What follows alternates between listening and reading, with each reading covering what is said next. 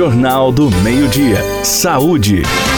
Olá, seja bem-vindo ao podcast do Jornal do Meio-Dia. Eu sou Antônio Luiz. Hoje ouviremos a participação do Dr. Mário Carneiro. Hoje nós vamos tratar de um assunto muito importante, que é um assunto que pouca gente fala.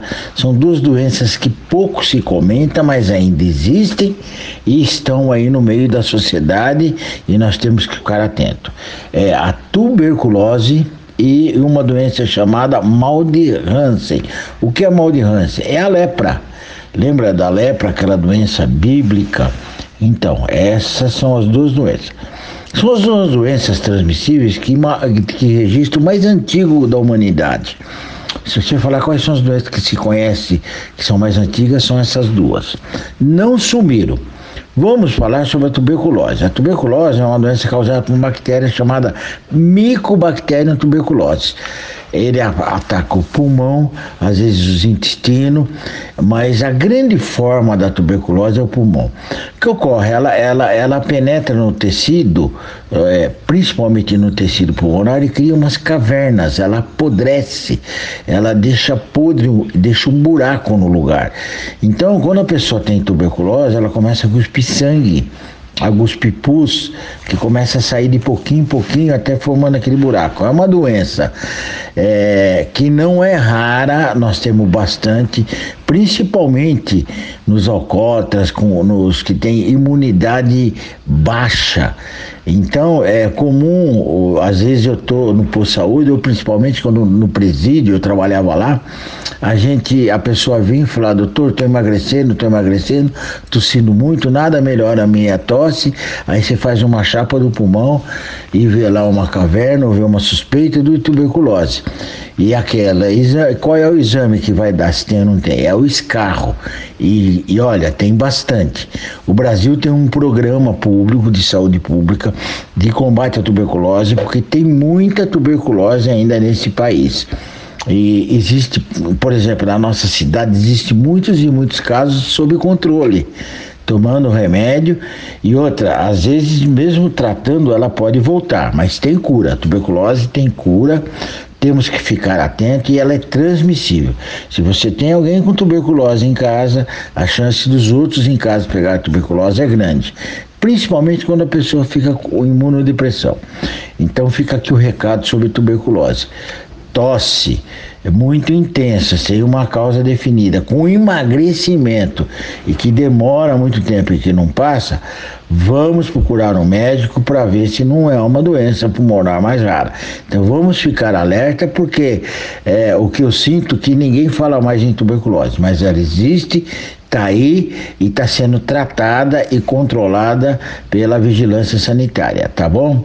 A outra doença que nós falamos aqui é sobre a lepra ou mal de Hansen. Bom, doutor Mário, eu nunca vi um leproso, a grande maioria nunca viu. Por quê? Porque a lepra hoje é uma doença controlada. Se você dá o remédio, a pessoa toma o remédio, ela não apresenta doença. Mas é uma doença horrível, gente. Quem já viu um leproso, principalmente sem tratar, fica assim, estarrecido. Porque ela, ela cria feridas principalmente no rosto, no nariz, na orelha, ela vai comendo o tecido da pessoa e ali fica aquele tecido podre, desce a varejeira e põe ovos e fica aqueles aqueles berne cheio de miíase, aquele tecido podre e, e, e cheirando mal. Por isso que o leproso, ele tem deformidade de nariz, deformidade de orelha, porque a doença vai comendo os pedaços. E ele, na primeira fase, que ele, ele cheira mal, porque é tecido podre. Então vocês imaginam antigamente, que não tinha controle dessa doença, o destino do leproso. Tanto é que a gente vê na Bíblia, vê as histórias em filme, que antigamente o leproso é, ele é jogado fora em um lugar escondido. E até pouco tempo, até uns 50 anos atrás, nós tínhamos leprosos Rosários, Bauru, Pirapitingui, aqui em São Paulo, você deixava as pessoas lá, porque elas cheiravam mal e tinha aquelas feridas que comiam. Graças a Deus inventou-se um remédio. Hoje tem um remédio que controla, a pessoa toma todo dia o remédio, ela não tem mais a lepra. Fica só o que sobrou.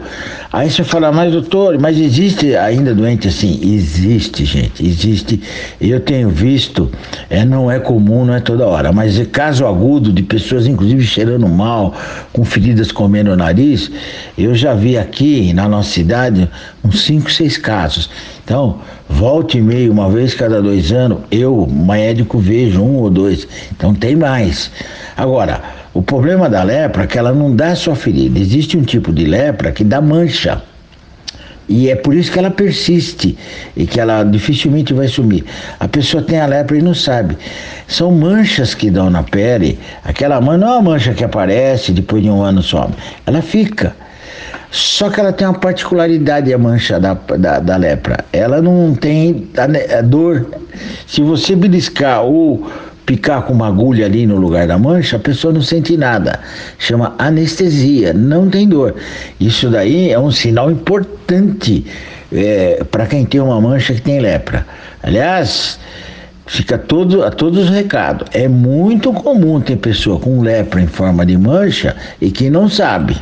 Então, se você tem uma mancha que não tem pelo, ela não tem pelo, nem a raiz do pelo, é lisinha a, na sua pele meio cor-de-rosa, e você vai com uma agulha, pica ali e não dói, é uma suspeita de lepra, de mal de Hansen, que não deu a ferida, mas está lá na forma que é essa mancha. Então tem que procurar o posto de saúde para fazer o controle.